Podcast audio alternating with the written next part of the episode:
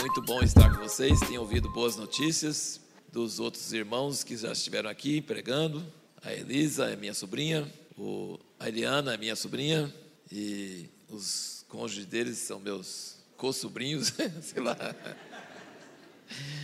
E é, quero dizer para vocês que vocês são privilegiados de ter um pastor como o Fábio, porque não é qualquer um que tem coragem de pagar o preço de passar de segunda a quinta no, no quartel do CPP e para ser inquirido por Deus e pela Sua palavra. É muito difícil, é muito caro, mas vai ter grandes frutos. E a gente não conhece vocês, mas conhece Ele e sabe do coração dele. E então vocês são privilegiados de estar num, numa igreja assim.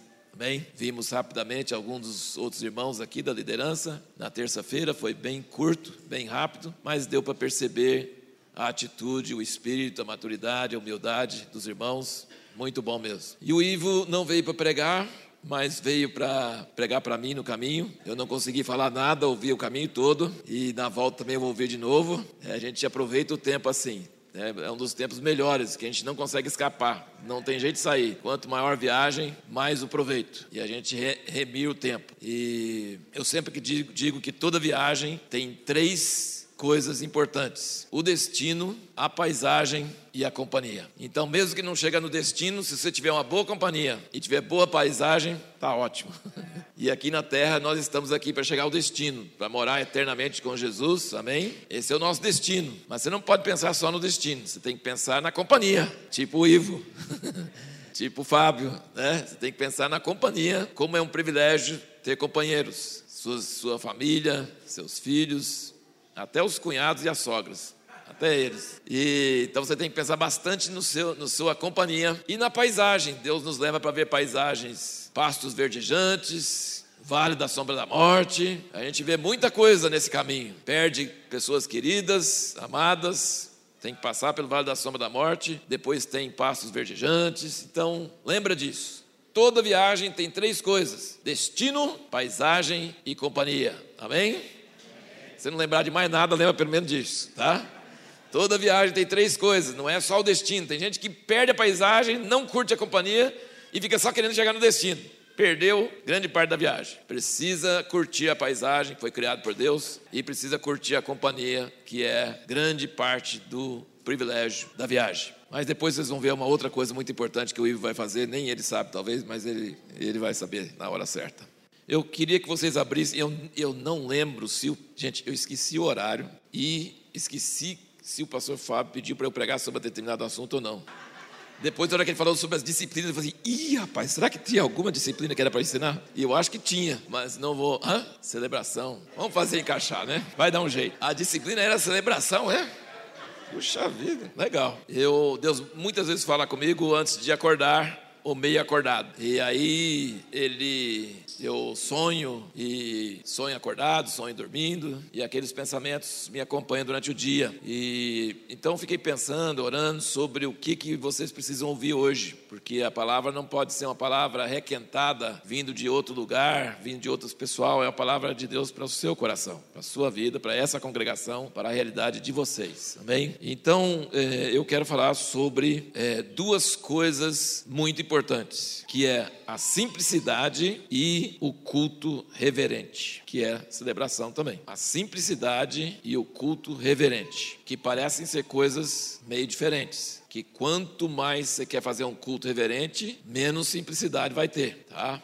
Então, Deus gosta das duas coisas. Ele não gosta só de um ou do outro, ele quer as duas coisas. E é isso que a gente precisa entender na vida cristã: tem duas coisas em nossas vidas que a gente precisa zelar dessas coisas. E de antemão, vou falar com vocês que essa mensagem nunca foi dada em outro lugar, é só para vocês. Depois que eu der para vocês, talvez eu dê em outro lugar, mas vai ser para vocês. É... eu queria que vocês entendessem que conversando com o Fábio, sabendo um pouco da história dele, um pouco da história de vocês, é, eu queria que vocês soubessem que nós não queremos ser uma igreja evangélica como as outras. Em nenhuma cidade, em nenhum lugar que nós estamos, se nós vamos ser como as outras, não deveríamos ter uma igreja separada, deveríamos juntar as outras. Certo? Não deveria ter mais uma igreja na cidade se vai ser igual às outras. Junta com uma boa aí e ajuda eles, entendeu? Não tem necessidade de começar outra igreja, a não ser que a gente venha contribuir, acrescentar, abençoar o resto do povo de Deus em nossa cidade. Amém? Então, nós não queremos ser como as outras igrejas. Nós queremos ser diferentes. Mas em que aspecto que nós queremos ser diferentes? No culto? Não necessariamente. Pode ser diferente, pode ser igual, não tem muito problema. Não é o culto que tem que ser diferente, mas nós queremos ser diferente em um aspecto central, muito importante, e peço que você preste bem atenção, porque isso é só a introdução do assunto das duas coisas, tá? É só a introdução. Eu quero que você entenda por que, que eu estou falando sobre isso. Nós queremos ser um povo com uma cultura diferente, com uma cabeça diferente. Em que aspecto? No sentido que nós vamos ser de aliança, que nós não vamos trair uns aos outros, nem outras igrejas, nem outros pastores, e muito menos Deus e muito menos nossos cônjuges. Deus diz na Bíblia, ele diz tão simples quanto essas palavras que eu vou dizer agora: Eu odeio o divórcio. Eu odeio o divórcio. Não é a parte de Malaquias que os pastores costumam ler, tá? Eles gostam de ler aquela parte. Vocês estão roubando de Deus e dá o dízimo, né? Só aquela parte. Malaquias é só isso. Vai pregar sobre o dízimo, eles abrem lá, que é uma parte importante, parte boa, mas eles deixam a outra parte que vem antes, que chama que é essa frase: eu odeio o divórcio. Por que, que Deus odeia o divórcio? Porque quando a gente casa, a gente fala na tristeza, na alegria, na doença e na saúde, na pobreza, na riqueza, até a morte nos separar. Ou seja, você faz um voto, você faz uma promessa. Depois vem os problemas. Se a vida não tivesse problema, não precisava fazer voto, porque era sempre interessante os dois sempre ficar juntos. Mas tem hora na vida que não é interessante ficar junto. Tem hora que a gente mais quer ficar é longe. E quem falar que não é, é mentiroso. Você já foi casado há uns meses, né? O ano que vem eu vou fazer 40 anos de casado. E já teve época grave, séria no casamento, problemas sérios Naquela hora tudo parece escuro, parece que os dois são incompatíveis, parece que nada vai dar certo. Sempre é assim, e aquela coisa toda. Você sempre fala a mesma coisa, você sempre desse jeito, aquela coisa toda. E depois você persevera não por amor. Quem fala que persevera por amor é mentiroso. Você persevera por honra. Eu prometi, eu vou cumprir. E depois volta o amor e fica aquela maravilha. 40 anos de casado, eu posso dizer alguma coisa sobre isso, certo? Meus pais casados, vida inteira, minha esposa com pais casaram a vida inteira. Como isso faz bem aos filhos. Você paga um preço, mas o preço é muito bom. Olha para os caras que ficam divorciando e casando de novo para ver se eles são felizes. Eles levam o maior problema do casamento com eles, que é eles mesmos. Eles dizem, não, vou largar esse casamento. Você está levando você. Não vai dar certo. Você tem que enfrentar você mesmo. Deus é um Deus de aliança. A Bíblia é feita de duas alianças, a velha e a nova. Deus é o único cara que não precisa de aliança, porque ele não tem ninguém acima dele, não tem medo de ninguém, ele não deve favor para ninguém, ele não tem pai, ele é pai, ele não tem pai, ele criou o universo inteiro. Então, se ele amanhecesse de manhã e falasse assim: ah, cansei desse negócio, Puh, mas o senhor prometeu, hum, e daí? Hoje eu estou diferente, se lasque. Ele poderia, e quem ia falar para ele? Eu, o que você está fazendo?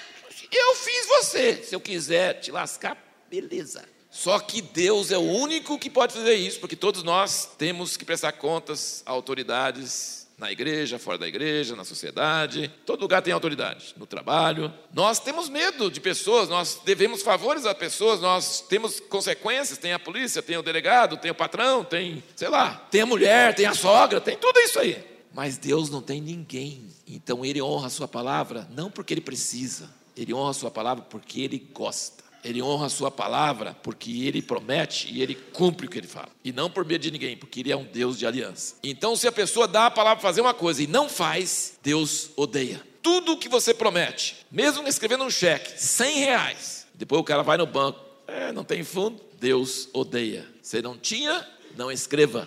Se você promete ir amanhã a tal hora e você não chega naquela hora, Deus odeia. Ele gosta de gente que fala e faz e cumpre. E se não pode cumprir, não fala. Só isso, tão simples quanto isso. Não precisa falar, não precisa prometer. E falar não.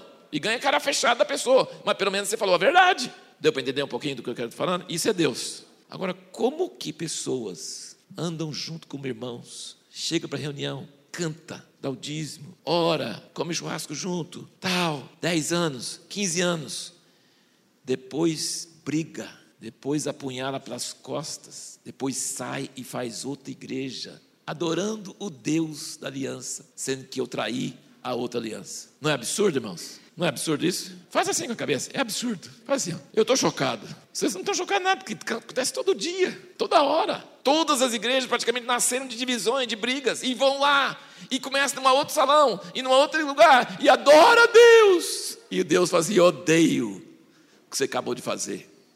Você dividiu, você traiu, você fez irmãos ficar inimigos uns dos outros, que nem se conheciam. Você está com ambição Entendeu? Então, por que, que essa igreja aqui tem que ser diferente?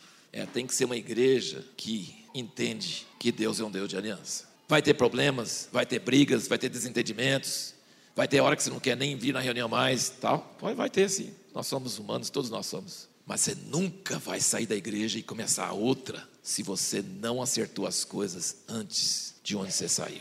Se você não saiu na luz, você, não, você, você saiu sem roubar membros, sem causar divisão, sem, sem falar mal. Os irmãos estão entendendo o que eu estou falando? Você não vai fazer isso porque você é santo. Você vai fazer isso porque você aprendeu que não adianta falar com Deus se você não acertou com o outro que você tem coisa com ele. Agora, as igrejas evangélicas hoje acham que você pode divorciar sua esposa, casar com outro e ser pastor ainda, e ser cantor, e ganhar dinheiro, e fazer campanha, porque você fala bonito, porque você foi para o seminário, porque você fez isso, fez aquilo. É engano. E todo mundo que segue está enganado, porque a Bíblia diz que Deus odeia quem quebra aliança. Agora, vocês concordam comigo que isso é meio diferente das igrejas por aí? Concorda comigo que isso é uma diferença? Jesus não disse que nós não vamos ofender um ao outro. Pelo contrário, ele falou: vocês vão ofender ao outro muito. Como eu disse o Fábio hoje de manhã, né? Estava orando, fazendo, nós estamos todo mundo em obras. A gente tinha que pôr uma placa atrás, cuidado, estou em obras. Quer dizer, eu posso dar um tapa, mas depois eu arrependo e peço perdão, mas toma cuidado porque é perigoso. Eu não sou santo ainda. Eu ainda não sei aquele negócio de bater de um lado e virar o outro, ainda, né? Tem uma série de coisas, eu tenho um série de probleminhas. Então, cuidado, que eu estou em obras, cuidado. Mas a Bíblia não diz que nós não vamos ofender uns aos outros, ele diz que nós devemos perdoar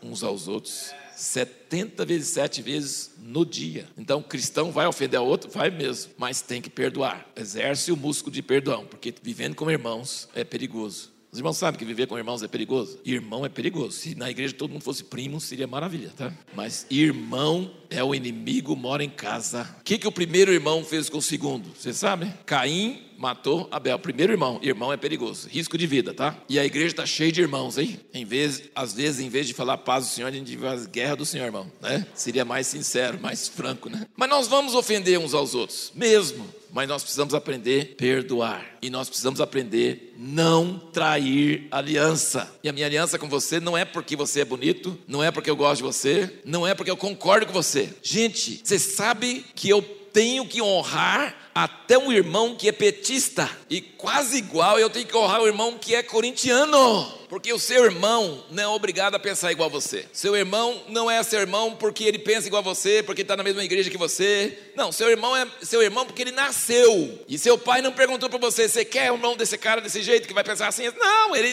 ele, seu irmão nasceu. Você nasceu na mesma família, então é seu irmão. Pode ser o que for, mas é seu irmão. É isso que não caiu a ficha da igreja, do mundo. Mas Deus vai preparar uma igreja que entende isso. Nem todo mundo vai reunir sempre no mesmo lugar. As igrejas não vão se unir, mas as pessoas dentro das igrejas precisam deixar cair e começar a respeitar, amar, servir uns aos outros, reconhecendo como irmão. Amém? Como irmão. Podemos discordar, podemos ter várias coisas, mas são irmãos porque nasceu na mesma família. E não porque a gente gosta ou desgosta, ou concorda ou não concorda, mas são nossos irmãos. Deus permite que a gente trabalhe de formas diferentes, que estejam em currais diferentes, mas nós somos ovelhas do mesmo pastor.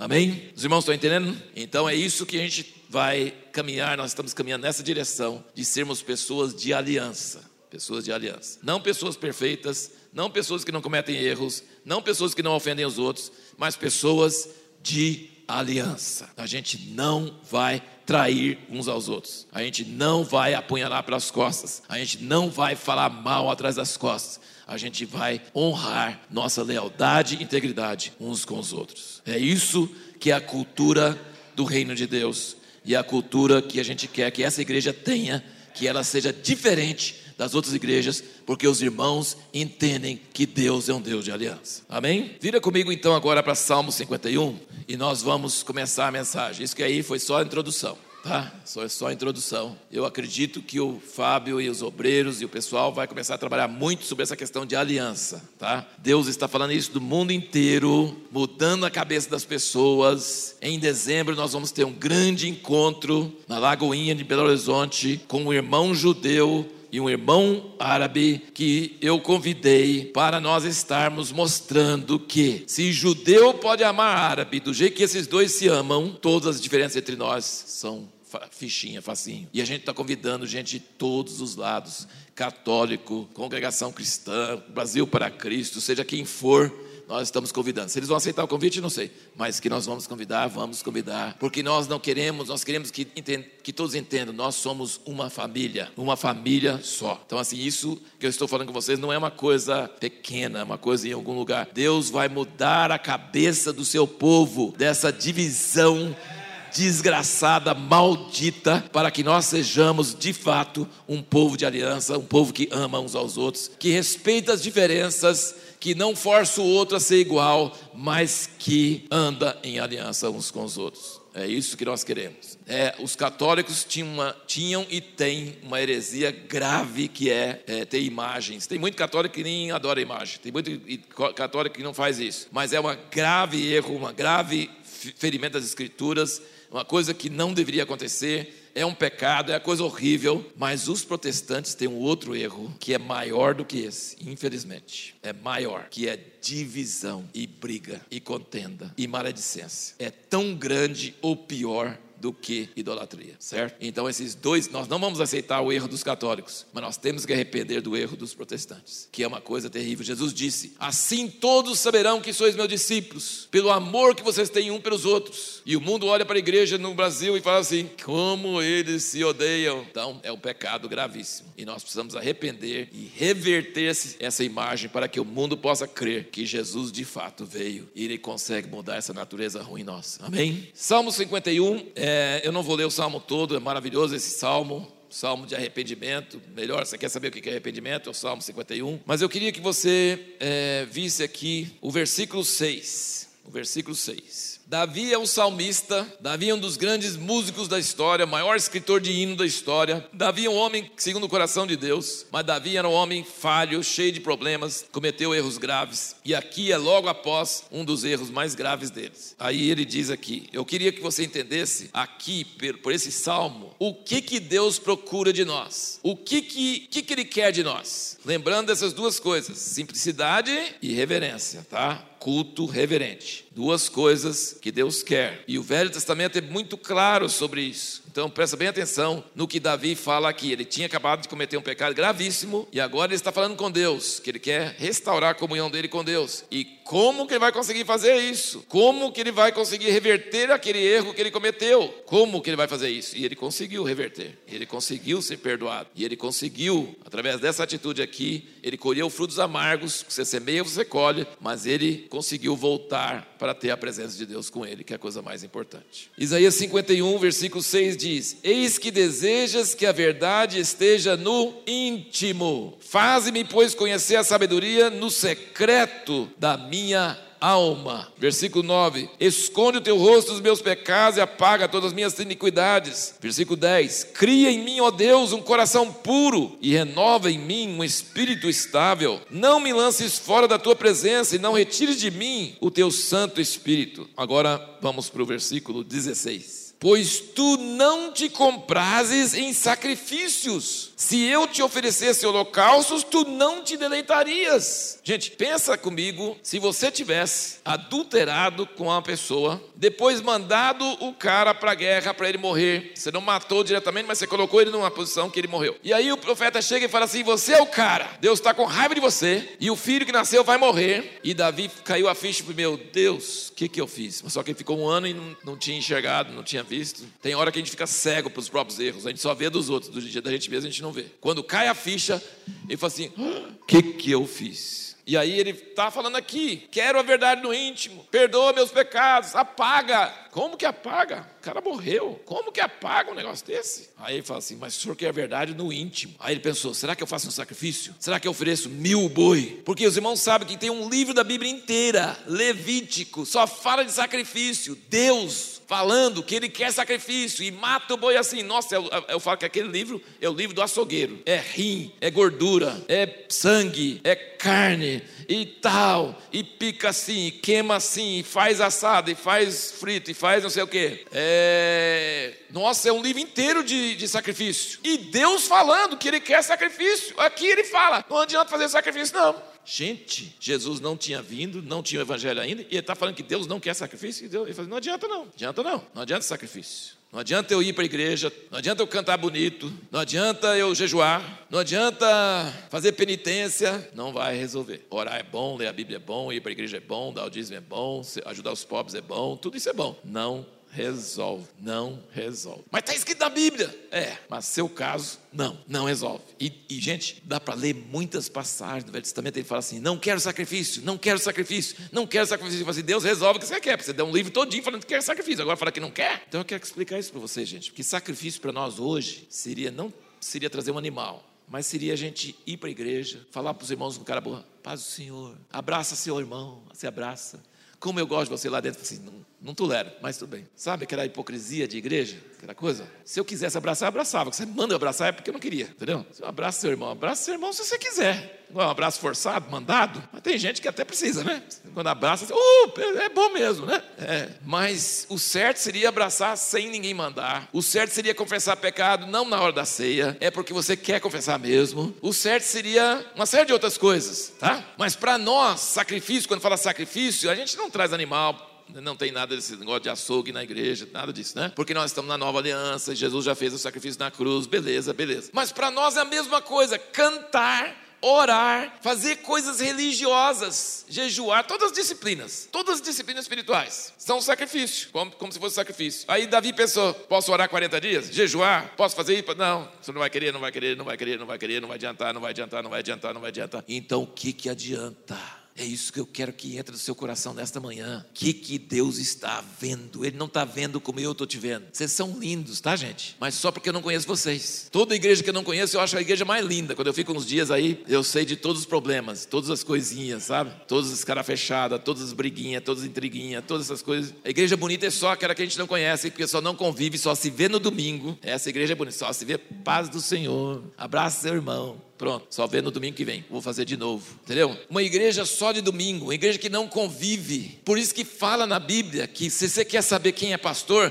pergunta para a mulher dele e os filhos. Não pergunta para o diretor do seminário, pergunta para a mulher dele e os filhos. Na Bíblia fala isso. Não vou ordenar alguém só porque fala bonito, porque ele sabe muito da Bíblia. Não, quer saber se a mulher e os filhos acham que o cara é bom. Se você não acha, está reprovado. Não adianta. Está entendendo? Isso é Bíblia. Isso é Bíblia. Isso é Bíblia. Por quê? Porque quem você convive de perto é que sabe quem você é. Quem você convive de perto é que sabe quem você é. Fui criado assim. Criei meus filhos assim. Vivi essa vida assim. Não tem esse negócio de procurar fama, procurar dinheiro, procurar igreja grande, procurar. Nada. Tem que viver a vida. Deus não quer sacrifício. Mas ele falou que queria sacrifício. Então a Bíblia é meio contraditória. Então vamos entender um pouquinho disso aí. O salmo continua. Salmo 51 continua. Ele diz, versículo 16: Tu não te comprases sacrifícios. Se eu te oferecesse holocausto, tu não te deitarias. Agora, o que é versículo 17? É uma revelação de Deus para nós.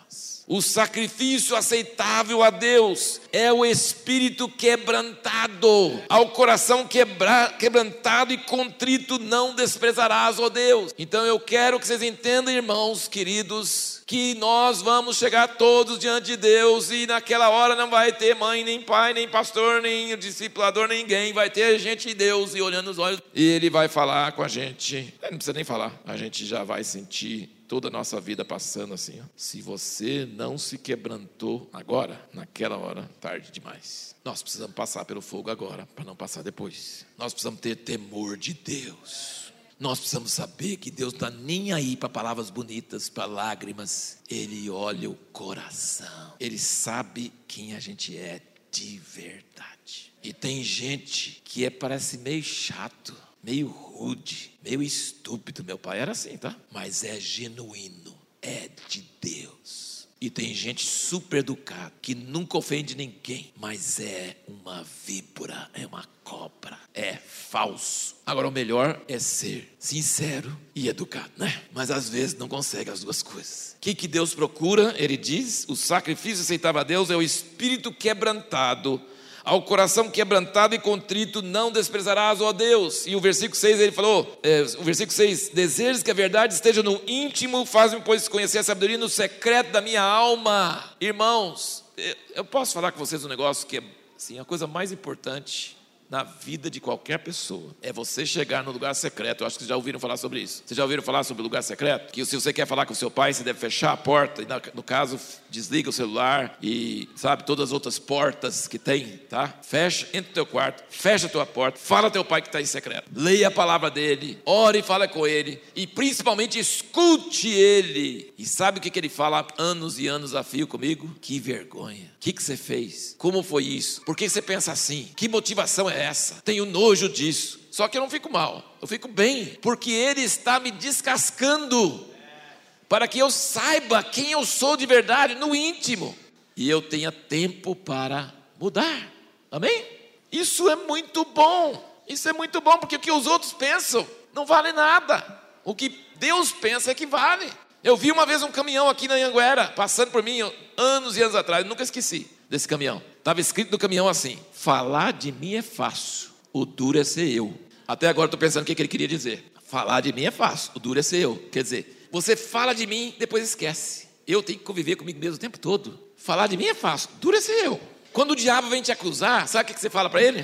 Quando o diabo fala assim, você fez isso, você fez aquilo, você fez isso, fez aquilo, fez isso. Não é igual Deus, que eu estou falando, não. Não é igual Deus, que descasca a gente, mas com amor de pai, com graça e a gente fica agradecido. Ele bate e alisa. É um negócio maravilhoso. Deus é tremendo, ele é pai. Mas o diabo vem acusando.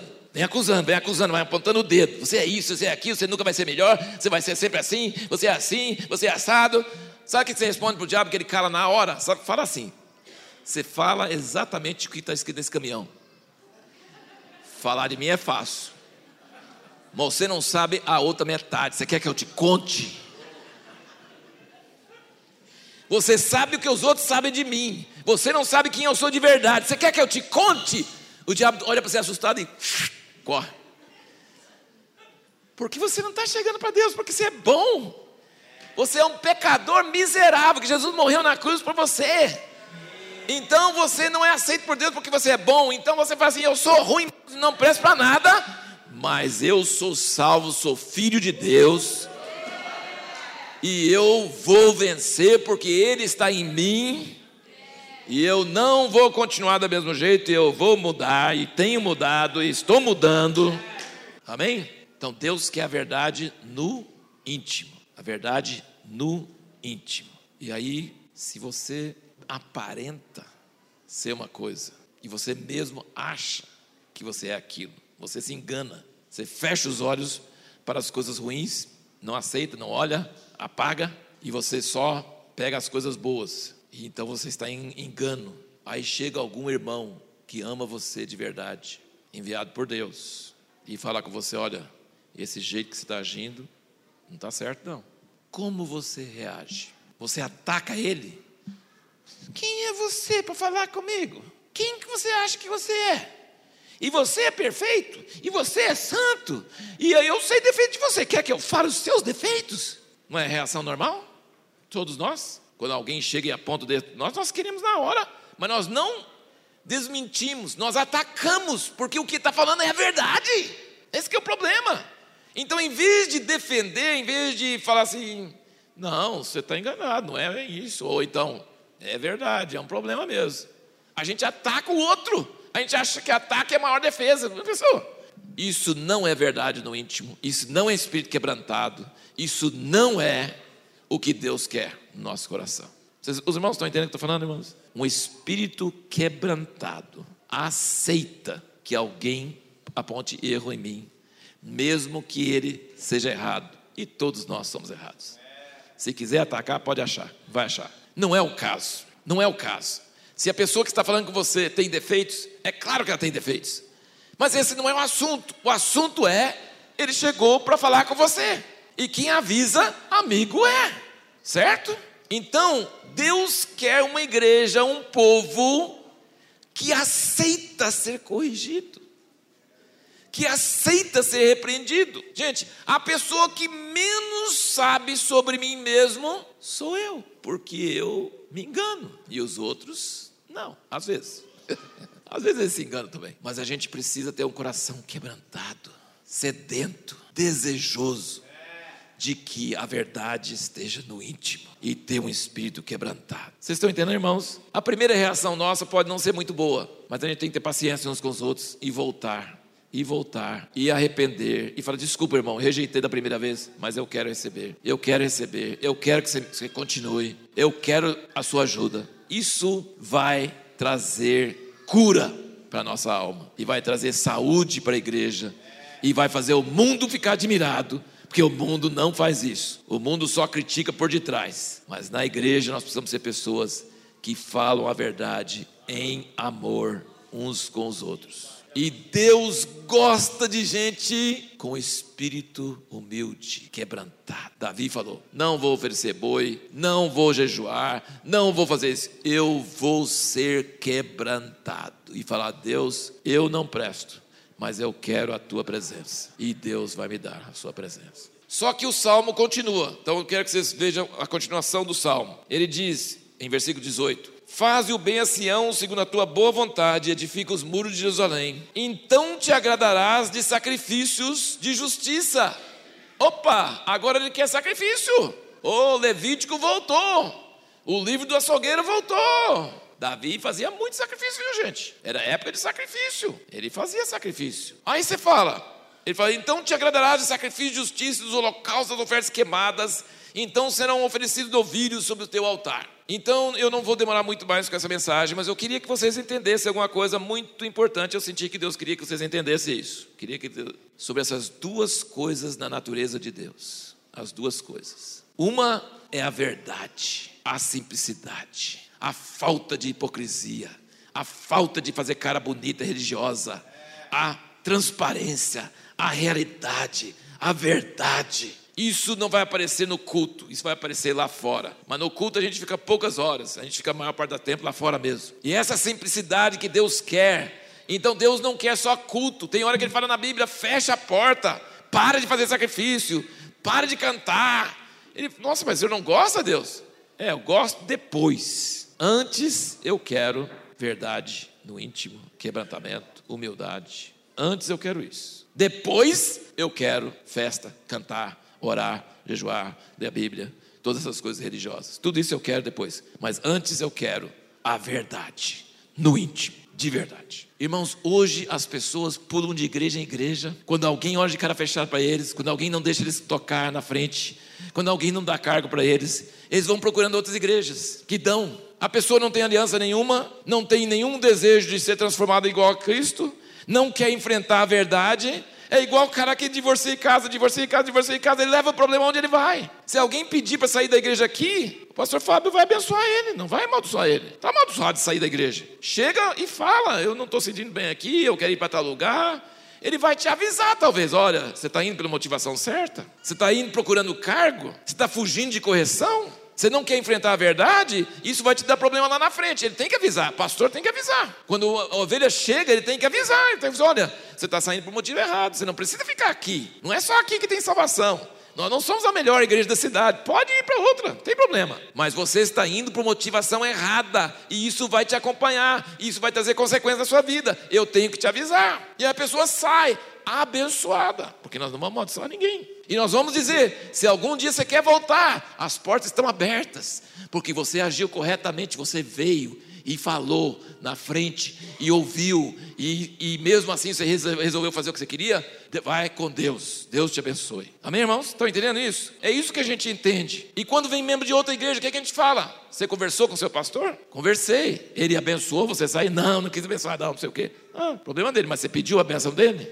E aí o que, que o pastor faz? Liga para o outro e fala assim: Fulano está vindo aqui. Ele conversou com você? Nós não queremos quebrar aliança uns com os outros. Se os outros agem errado, nós temos que agir corretamente. Amém?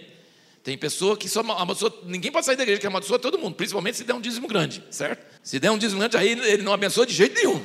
Infelizmente, estou falando isso por causa de, sabe, que é verdade. Sabe? Isso é abominável a Deus. Nós não podemos ser iguais, nós temos que ser diferentes. Mas os outros não são, não tem problema. Os outros não agem com ética, não tem problema. Nós vamos andar na verdade, na luz e da forma correta. Amém?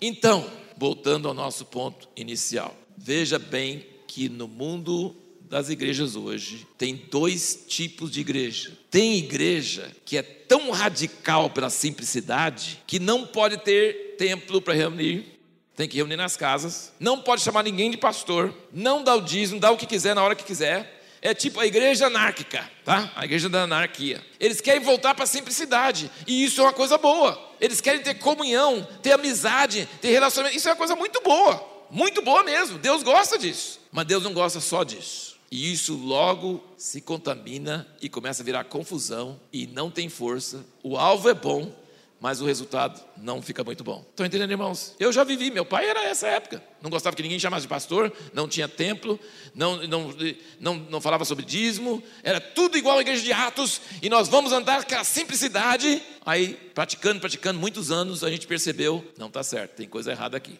Não está certo, não está certo. Então, assim, Deus não quer sacrifício. Ele não quer sacrifício sem a verdade. Ele quer quebrantamento e a verdade. Mas aí ele quer sacrifício, tá? Entendeu? É isso que a gente precisa entender. Então, nós precisamos da igreja, da reunião de domingo, da reunião geral, da adoração, da palavra, da, do contato com os irmãos, da ceia. Nós precisamos dessas coisas, nós precisamos dar o dízimo, nós precisamos ser exortados, amém, irmãos? Precisamos dessas coisas. Isso é reverência, isso é um sacrifício. Ele falou: então te agradarás dessas coisas, tá? Então não pode ser um ou o outro, tem que ser as duas coisas. Tem que ser durante a semana a verdade e a simplicidade. E no domingo e nos cultos, a reverência e a adoração. Porque sem reverência e adoração, a gente não vai ter força para praticar a simplicidade. Não tem jeito. Deus quer as duas coisas. Amém? Ele quer as duas coisas. Eu vou dar só mais um exemplo. Em Gênesis, Deus fala, não sei se é Gênesis, eu acho que é. Ele fala com Abraão. Eu sei que Abraão fazia assim, mas talvez ele fala, é, esqueci o lugar.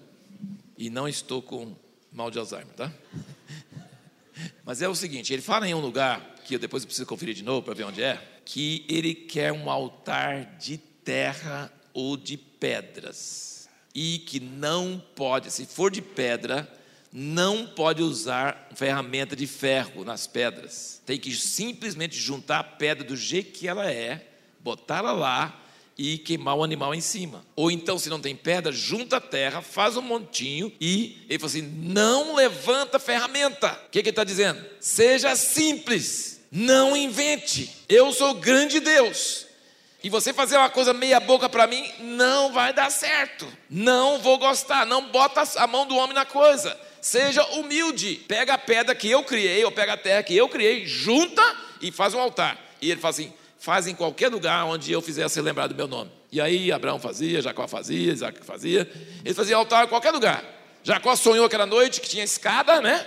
E aí ele levantou, uh, eu não sabia que Deus estava nesse lugar, não, é a casa de Deus. Ele fez um altar de pedras e derramou óleo em cima, certo? Então, eles faziam. Aí, quando chega Moisés, e no Monte Sinai, Deus fala o contrário. Ele fala assim: você vai fazer um tabernáculo, e vai ficar tudo na medida certinha, e do material certinho. Não invente, mas vai trabalhar e vai polir, e vai ser de ouro, e vai ser de bronze, e vai ser assim, e, vai, e não vai oferecer em qualquer lugar, não, só nesse lugar. Eu falo assim: Deus resolve. Um lugar que você fala que é pedra e terra, outro lugar você fala que é assim, um lugar que você fala que faz, fazer em qualquer lugar, outro lugar você fala que só pode ser aqui. É, qual dos dois que o senhor quer? Sabe o que ele responde? Eu quero os dois. Eu quero a simplicidade e eu quero a reverência na medida. Eu quero coisa que eu ordenei, porque eu sou o grande rei. Então eu quero uma igreja santa, e eu quero pessoas reverentes, e eu quero na medida, e eu quero a coisa assim. Agora, aqueles de nós que não foram abençoadas com uma voz bonita para cantar, que os outros tapam os ouvidos quando a gente canta. Não deve cantar, fazer os outros sofrer, não é verdade? A gente deve cantar quando todo mundo está cantando, porque aí ninguém escuta, né? Se não cantar muito alto, se você desafinar quando todo mundo, aí todo mundo vai desafinar atrás, não dá certo, né? Mas, se Deus eu não consigo fazer um altar de ouro, um altar de bronze, medida, não consigo. não precisa, não precisa. Eu quero sua simplicidade. Entra no seu quarto, ora do jeito que você quiser. Fala com Deus assim, desbocado, sabe? Os irmãos sabem que pode orar desbocado com Deus? Fecha a porta e fala: Deus, mata minha sogra, aquela desgraçada. Que eu estou com uma raiva dela e ela fez isso e falou mal de mim e não sei o quê. Você pode orar assim, meu irmão. É muito melhor do que você orar nosso santo Deus, Pai de Abraão, Isaac e Jacó. Deus olha para você e fala assim: para de falar bobagem, fala a verdade. Fala que está no seu coração. Não, Deus, não pode falar que está no coração, não, porque eu estou com raiva. Você só pode falar. Comigo pode falar. Então, Deus, mata aquela desgraçada. Aí você, no meio da oração, se você estiver orando direito, falando com Deus, você, você mesmo muda a sua oração e fala assim: Deus, desculpa, apaga tudo que eu orei agora porque eu orei errado. Isso chama orar e desorar. E na Bíblia, tem muitos irmãos que oraram e desoraram, tá? Eu posso dar alguns exemplos. Por exemplo, Salomão falou: Eu fiz a casa para tua habitação. Depois, no meio da oração, em público, ó, milhares de pessoas, gastou anos e anos, mais do que o Lava Jato, para fazer. Dinheiro para caramba, bilhões e pessoas trabalhando e tal. E ele falou assim: Eu fiz um lugar para tua eterna habitação. Depois ele falou assim: Mas o senhor pode morar na terra? O pessoal falou assim: Ai, ai, ai, agora que ele foi pensar nisso. Nem os teus pés cabem na terra, como é que vai caber nessa casa? Então, Salomão, a gente sofreu muito para levantar essa casa. Agora você vai falar isso? Mas no meio da oração ele falou assim: Não, o senhor não vai morar, mas o senhor mora nos céus, e o senhor vai olhar, e seu nome vai habitar nessa casa. Então, no meio da oração, a gente conserta a oração. E deixa eu dar um exemplo pior, gente. Um exemplo máximo. É o Filho de Deus, Jesus, orando. Ele orou três vezes no jardim. E qual foi a oração dele? Pai, passa de mim esse cálice. E essa é a oração mais errada que existe no universo. E a Bíblia diz que Deus ia escutar ele, porque ele não ele, ele, ele morria se ele quisesse. Se não quisesse, morria. Deus não ia fazer ele morrer. Pai, passa de mim esse cálice. Ele desmanchou a cruz, desmanchou tudo, orou errado. Mas aí, no meio da oração, ele pensou: Mas eu voltar, encontrar com meu pai, sem beber esse cálice, vai ser uma vergonha. Eu não vou aguentar a tristeza do meu pai, não. Aí o que, que ele fala? Passa de mim esse cálice, mas não faz a minha vontade, faz a tua. Só que ele orou três vezes, gastou três vezes para ele poder ter paz, para ele poder vencer essa luta interior. Você às vezes vai orar três vezes para matar a sogra, depois vai ter que orar para desmatar. Eu estou falando sobre a sogra, gente. A minha sogra é uma graça de pessoa, nunca teve nada, mas Acho que tem muita sogra por aí que não é, né? porque o pessoal sempre acha graça. Então, é, mas, mas pode não ser sua sogra, pode ser seu sogro, pode ser seu cunhado, né? Ninguém merece. Às vezes tem cunhado que ninguém merece. É, pode ser seu irmão, pode ser alguém. Assim, tem gente que tem hora que a gente está com raiva de verdade, mas com raiva mesmo, assim, com muita raiva. E aí você vai orar falso, religioso. Deus não gosta. Então é melhor você orar o que está sentindo no coração. E quando você escuta a sua oração, você fica escandalizado. Aí você fala assim: Deus, por favor, mata ela não, porque na verdade quem sou culpado sou eu. Ela não é errada, eu que sou errado. Bom, ela pode ser errada, mas eu sou mais. Entendeu? No meio da oração, você está falando com Deus, você desora e você começa a orar certo, e você sai da oração consertado no seu coração. Sabe como é que chama isso? Simplicidade. Altar de terra, altar de pedras. Você não enfeita, Lembra de uma oração do publicano? Alguém lembra da oração do publicano? O que, que ele fez? Jesus falou dessa oração, hein? Oração poderosa, que falou que o cara voltou para casa justificado. Como que o publicano orou? Baixou a cabeça, não tinha coragem nem de levantar, nem de fazer pose, nem de parecer bem na igreja. Não, ele baixou a cabeça e falou: Tem misericórdia de mim, pecador. E a Bíblia diz que Jesus falou: Ele voltou para sua casa justificado, porque Deus procura espírito quebrantado. Isso chama altar de terra, altar de pedras. Você não enfeita você não embeleza a verdade, você não fala palavras bonitas, você rasga o verbo, você fala a verdade com Deus. Agora, quando a igreja se reúne e é um monte de gente que está fazendo esse tipo de altar verdadeiro, que está vivendo essa vida em suas casas, então, quando nós cantamos juntos, quando nós adoramos a Deus juntos, quando nós começamos a ter a presença do Espírito Santo juntos, isso é altar de ouro, isso é altar de bronze. Isso é reverência, isso é coisa que Deus gosta. Amém, irmãos? Então eu estou falando para não desprezar um nem o outro. Precisamos das duas coisas. Deus gosta das duas coisas, mas Ele não gosta de fazer a coisa religiosa, bonita, na reunião e não ter verdade em casa durante a semana. Estão entendendo? Essa é a mensagem que eu queria deixar com vocês. Essa é a mensagem. Deus quer verdade no íntimo. Ele quer quebrantamento. Ele quer que você sirva a Ele sem querer aparecer diante dos outros. Amém? E a prova disso é quando alguém te aborda e fala, você aceita, porque aí não é só conversa. Aí eu sei que é verdade. Aí eu sei. Gente, entre presbíteros, entre pastores, eles têm dificuldade de aceitar isso que eu estou falando. Deus quer um povo quebrantado. Deus quer um povo contrito. Deus quer um povo que, que ama Ele mais do que a sua aparência, do que seu, do seu jeito de aparecer.